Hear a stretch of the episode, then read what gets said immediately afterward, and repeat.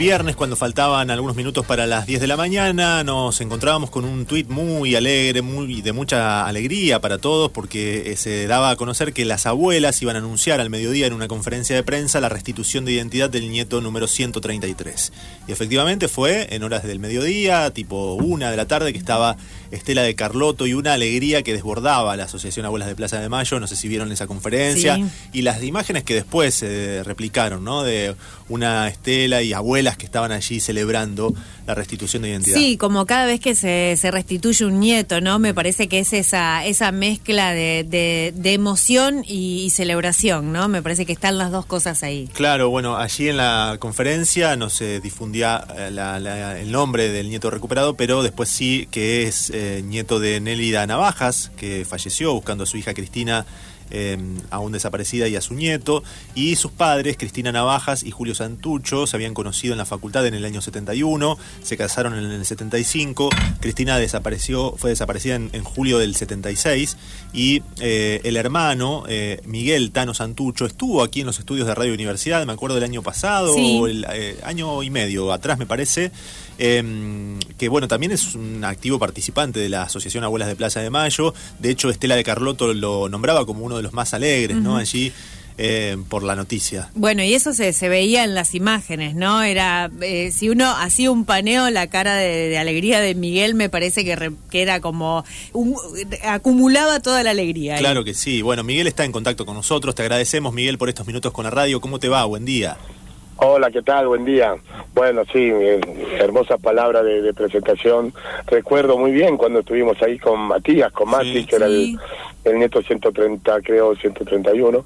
Y bueno, y efectivamente tengo una alegría en el cuerpo que, que todavía me dura por suerte y espero que dure mucho tiempo más. Me imagino. Bueno, ¿cómo fue todo el, digamos, la, cómo te fuiste enterando vos de la reaparición de tu hermano, de, de esta identidad, de búsqueda de identidad que un poco él, eh, ¿no? Tomó la iniciativa.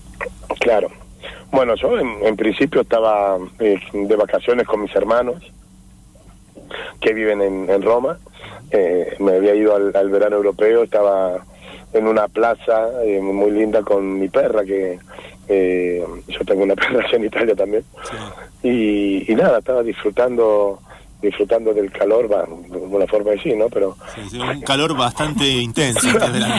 estaba, estaba en una plaza tratando de, de, poder pasar esas horas de, calor y me llaman de Conadi, eh, como me llamó Manu, que es un compañero, amigo mío, pensé que era algo eh, que tenía que ver con nuestro trabajo, algo que había surgido y enseguida cuando me dice, estás en altavoz con Claudia, empecé a decir, epa, ¿qué está pasando?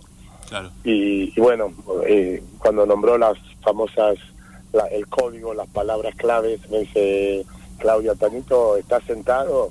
Le digo, no, Claudia, no se jode con estas cosas, no se jode, mm. porque esa frase siempre la reproducen todos los que recibieron la noticia, ¿viste?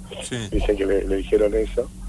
Así que bueno, ahí nomás me empecé a emocionar, empecé a saltar, a, no sabía qué hacer, perdí de vista a la perra, ni me di cuenta dónde estaba por un montón. Y bueno, nada, eh, empiezo a hablar, le digo, ¿en serio? ¿Cómo es? ¿Qué es? Y dice, mira, está acá al lado nuestro. Si queréis, no lo podés ver. digo, que si quiero, no lo podía creer. Estaba en una videollamada con mi hermano. Eh, y así, de un momento al otro, viste, totalmente, totalmente inesperado. Claro. Eh, después, justamente lo que decís vos, él tuvo el mérito, la capacidad de, buscarse, ¿no? De buscar su verdadera identidad, de buscarnos. Por eso yo sé que nunca lo hubiese podido encontrar de otra manera eh, con, todos los nietos, pero bueno, en particular con, nosotros, por, yo, ¿no? por ser de la familia Santucho, eh, se, habían, se habían enseñado con nuestra familia y, y era muy difícil encontrarnos información. Eh, Miguel, eh, sin, sin, eh, digamos, sin contar a lo mejor los detalles más finos, pero sí lo que se pueda contar de cómo fue, digamos, si él se enteró de una campaña de abuelas, si fue, digamos, un trámite muy largo, esto también como de una manera para ayudar a, aquellas personas que quieran buscar su propia identidad, ¿no? No, claro, bueno, él tenía, tenía la duda sembrada hace mucho tiempo. al momento de fallecer la, la enfermera que lo había criado, su hermana de crianza, 20 años mayor, le dijo, ya que vos no sos hijo de, quien me dicen ser tu padre. pero no tenía prueba, no tenía forma de comprobarlo. Y, y bueno, y el, que ahora podemos decir fue su apropiador, eh, le mintió sistemáticamente, dijo nada que ver, vos sos mi hijo, vos sos mi hijo, vos sos mi hijo. Y así quedó en ese estado, digamos, de, de, duda no, no resuelta. Luego, con el paso de los años, se fue, tuvo, se fue de la casa, tuvo familia, tuvo hijas, y, y luego el tema del, del tener, volver a sentir esa duda y, y, el, y el valor de la verdad, que uno entiende que es importante, pero cuando encima tiene unas hijas que dependen de eso, él no quería que sus hijas se heredaran sus dudas, ¿no? Y, y por eso digo, ¿no? Siempre eh, lo importante que es que también entre las nuevas generaciones haya eh, entendimiento del derecho a la identidad porque este, los, los, incluye claramente. Y bueno, eh, en ese momento de, querer llevar la duda, por suerte, tuvo, tuvo gente que le, le indicó el camino, le sugirió ir a abuelas, eh, había llegado esa luz, ese faro de abuelas en, en, la provincia de Buenos Aires donde él estaba, en su entorno lo pudieron aconsejar, a pesar que claramente no es el entorno nuestro que nos movemos habitualmente, y, y por eso yo siento que que bueno que ahora tenemos una, una gran un gran tiempo por delante para estar juntos, pero también una, un gran trabajo para para que ese, ese faro, ese foco pueda iluminar a muchos otros que aún siguen con la duda, ¿no? Yo, esta alegría inmensa que estoy sintiendo, eh, que claramente es fruto del, trabajo colectivo de, toda la asociación, pero también de todo lo que aportaron, todo lo que ayudan todos los días desde su lugar, todo lo que aconsejan. En este caso, el que le aconsejó a él de ir a abuelas eh, fue fundamental en, esa, en esa búsqueda. Entonces yo eh, me permito a través de ustedes apelar a que todos los que saben, saben de alguien que tiene duda lo acompañe, todo el que tiene un dato lo aporte, porque esta, esta, el saber la verdad es sanadora y, y la alegría que, que tengo yo eh, se merecen tener todo lo que lo que buscamos y, y que y, bueno hay abuelas como Sonia que, que siguen buscando su nieto. Hay hay muchos hermanos que, inclusive tenían más datos que yo sabían cómo le había puesto el nombre tenían la seguridad que había nacido.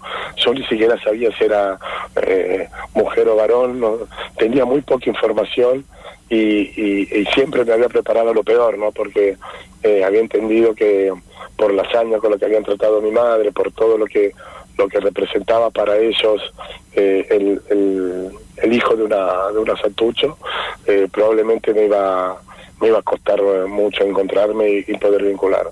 Por suerte me equivoqué, por suerte eh, el mensaje de, de, lo pudo, la abuelo le pudo llegar y ahora nada, empieza la parte más linda y más más importante de, todo este este proceso de búsqueda, ¿no? Que justamente conocerlo, eh, vincularnos.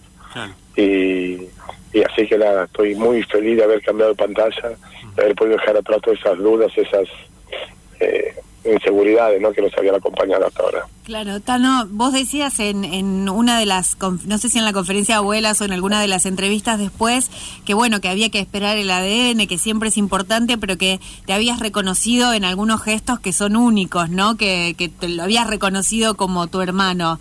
Digo, cuando te referías a eso, ¿te referías a, cuestiones físicas, aspectos físicos? ¿A, qué cosas hacías referencia? Sí, sí, bueno, ante todo te digo, el ADN es previo, ¿no? O sea, me llamaron una vez que ya estaba el ADN, pero sí, es, eh, es un... Nosotros somos tres hermanos, de, la, de Cristina y Julio, tenemos una hermana eh, de, de Susi, de, mi, de la mujer que me crió, de la mamá de mi hermana, justamente de la segunda pareja de mi papá, pero nosotros tres, los tres varones, somos muy parecidos. Eh, somos una, una combinación de Santucho Navajas eh, bastante, eh, como se dice, que se mantuvo. Y, y, yo creo que de los tres el que más se parece a mi papá es justamente eh, aunque así que bueno claramente era, era muy reconocible en el, el aspecto físico ¿no? y pensaba también en, en, esto, vos mencionás a tu papá, digo, también en, en, la particularidad de poder eh, este nieto recuperar además a su, a su papá, ¿no? Que también es una particularidad, me parece. Sí, sí, es, eh, por suerte, ya no es el único caso, pero por suerte pudo, pudo hacerlo. No son muchos, es una excepción, una, una, una particularidad justamente.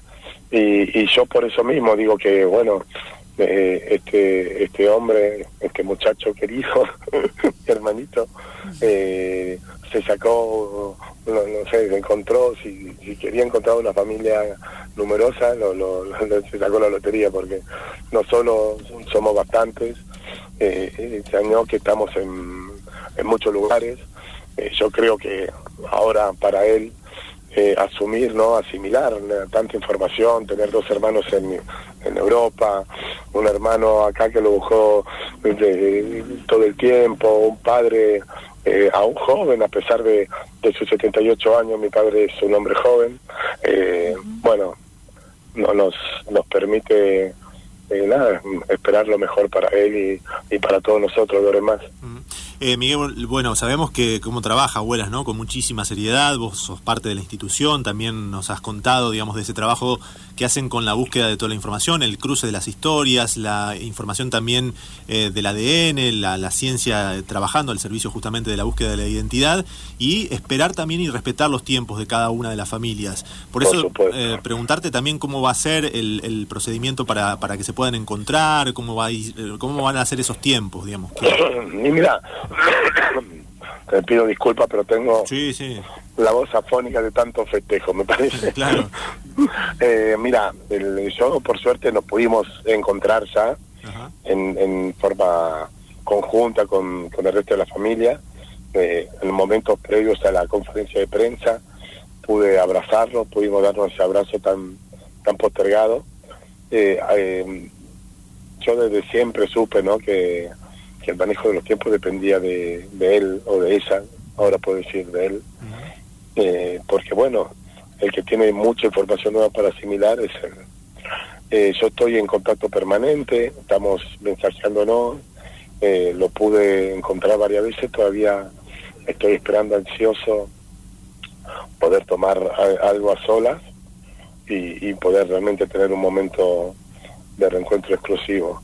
espero que se dé hoy, él me, me, comunicó las mismas ganas, así que espero que se dé lo antes posible, puede ser que sea más tarde, y con eso ando, eh, en, el, en este ensueño que por suerte estoy sintiendo.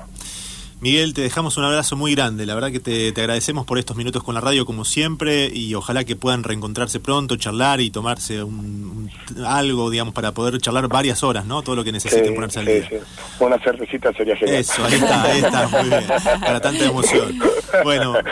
un abrazo grande y saludos para todos. Abrazo, un abrazo. Un abrazo grande. Bueno, Miguel Tano Santucho, hermano del nieto número 133, nos estaba contando con emoción lo que fue el viernes, el poder darle un abrazo a su hermano, al nieto número 133, y también las ganas que hay de encontrarse y ponerse al día y tomarse ahí una cervecita, decía, para celebrar ese encuentro